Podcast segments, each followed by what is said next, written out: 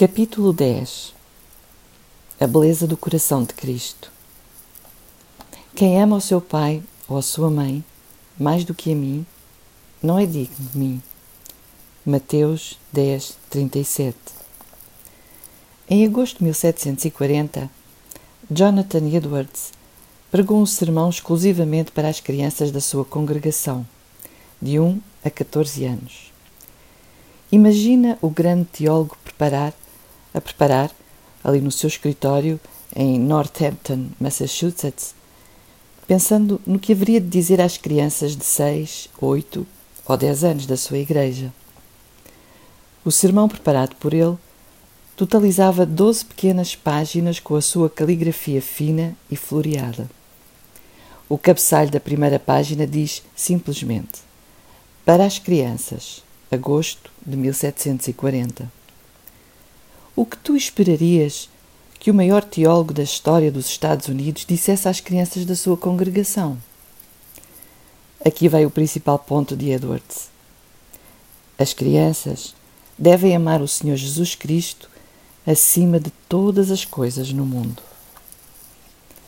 O texto que ele usou, que ele usou foi Mateus 10, 37. Quem ama o seu pai ou a sua mãe mais do que a mim, não é digno de mim. Foi um sermão curto, que levou talvez 15 a 20 minutos para pregar. Nele, Edward lista seis razões para que as crianças amem a Jesus mais do que qualquer outra coisa na vida. E a primeira é: não há amor tão grande e tão profundo quanto o que há no coração de Cristo. Ele agrada-se da misericórdia ele está pronto a compadecer-se daqueles que sofrem e, ele, entristecem pelas suas circunstâncias. Ele se alegra com a felicidade das suas criaturas. O amor e a graça que Cristo manifestou cedem tanto ao que há neste mundo quanto o sol brilha mais que uma vela.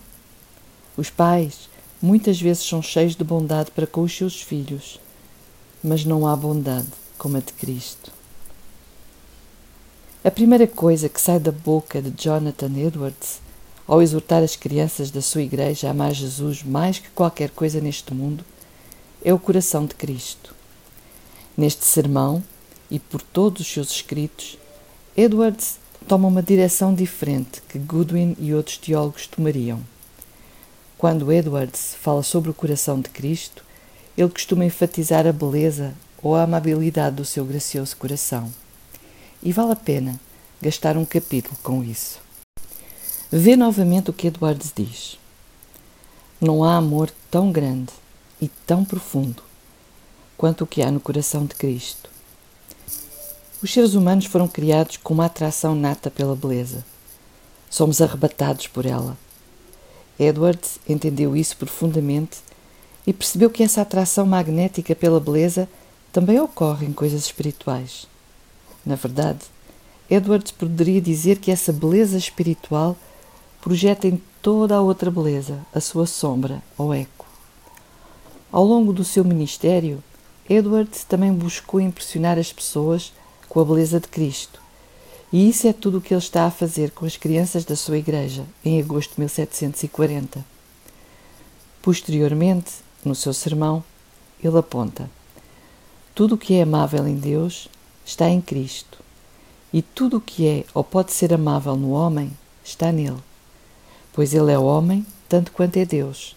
E ele é o homem mais santo, mais manso, mais humilde e o mais excelente de todas as formas que já existiu. Toda a amabilidade possível está em Jesus, pois ele é o homem mais santo, mais manso, mais humilde e o mais excelente de todas as formas que já existiu. Essa forma de falar sobre a mansidão e humildade de Cristo é exatamente como Cristo descreve o seu coração em Mateus 11, 29. Noutras palavras, é o gentil coração de Cristo que adorna a sua beleza, ou, ainda de outra forma, o que mais profundamente nos atrai a Cristo é o seu coração manso, terno e humilde. Atualmente, é comum nas nossas igrejas referirmos-nos à glória de Deus e à glória de Cristo. Mas o que há na glória de Deus que nos atrai e que nos faz conquistar os nossos pecados e nos torna pessoas radiantes? É a pura magnitude de Deus, uma consideração da imensidão do universo e, portanto, do seu Criador, uma percepção da grandeza transcendente de Deus que nos atrai a Ele? Não. Edwards diria: é a amabilidade do seu coração. Segundo ele, é uma visão da beleza divina de Cristo que dobra as vontades e atrai os corações dos homens. Uma visão da grandeza de Deus nos seus atributos pode subjugar os homens. No entanto, ver a grandeza de Deus não é a nossa mais profunda necessidade, mas sim ver a sua bondade. Ao ver apenas a sua grandeza, a inimizade e a oposição do coração podem permanecer na sua plena força e a vontade pode resistir inflexível. Enquanto um vislumbre da glória moral e espiritual de Deus e a suprema amabilidade de Jesus Cristo, brilhando no coração, vence e abole essa oposição e inclina a alma a Cristo, por assim dizer, por um poder onipotente. Somos atraídos a Deus pela beleza do coração de Jesus. Quando pecadores e sofredores vêm a Cristo, Edwards diz noutro sermão: a pessoa que encontram é extremamente excelente e amável.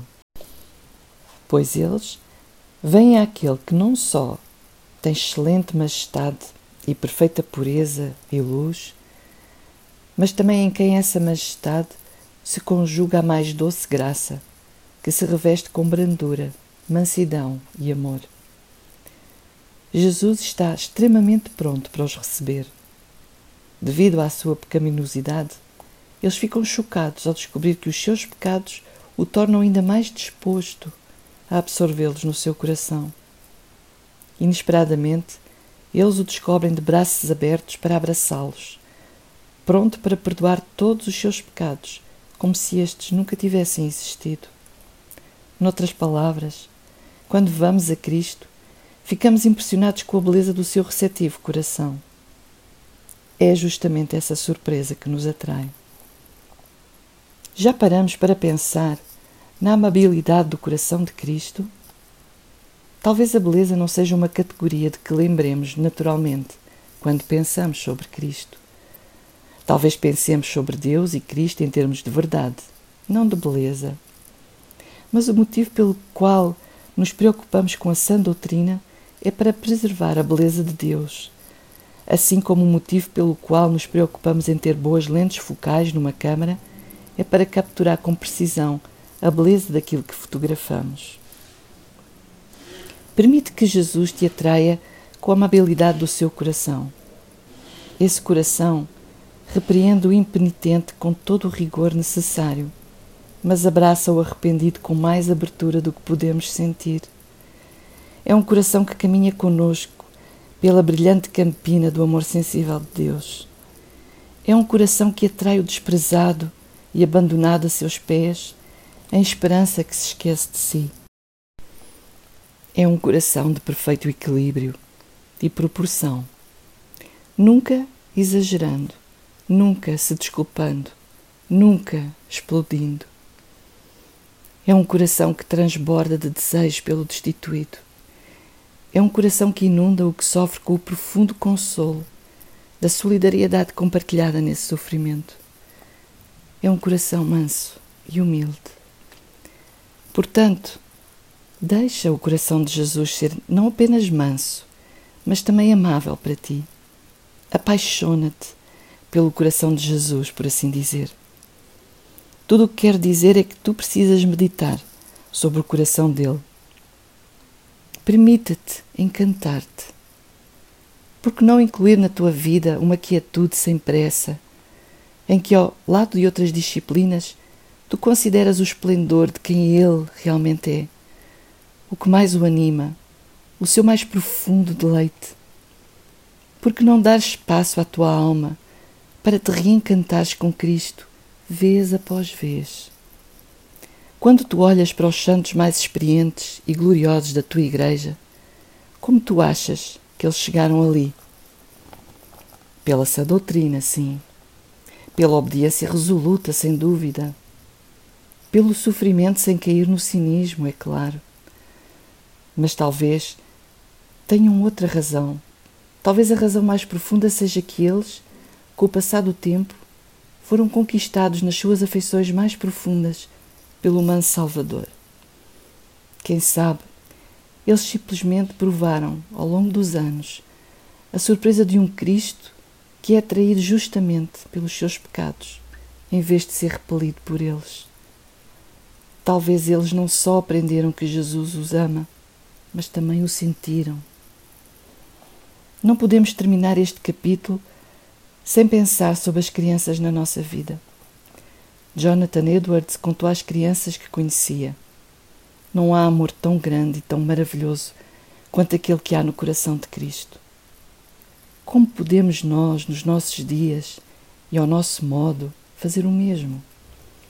Do que as crianças que cumprimentamos nos corredores da igreja mais precisam, lá no fundo.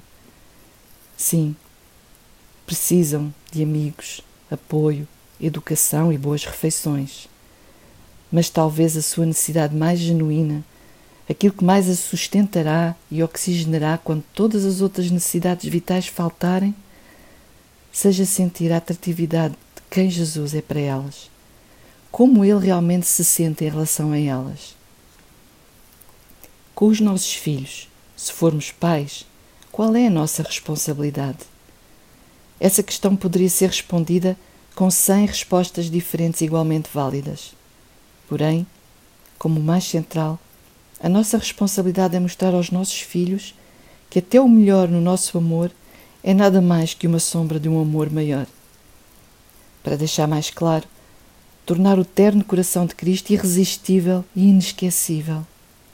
O nosso objetivo é que os nossos filhos deixem a nossa casa na maioridade e não sejam capazes, pelo resto das suas vidas, de crer que os seus pecados e sofrimentos repelem Cristo.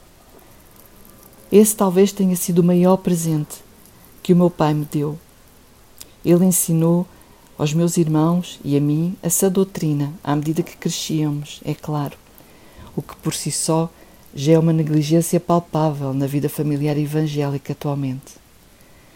Mas tem algo mais que ele me mostrou que entra muito mais fundo que as verdades sobre Deus.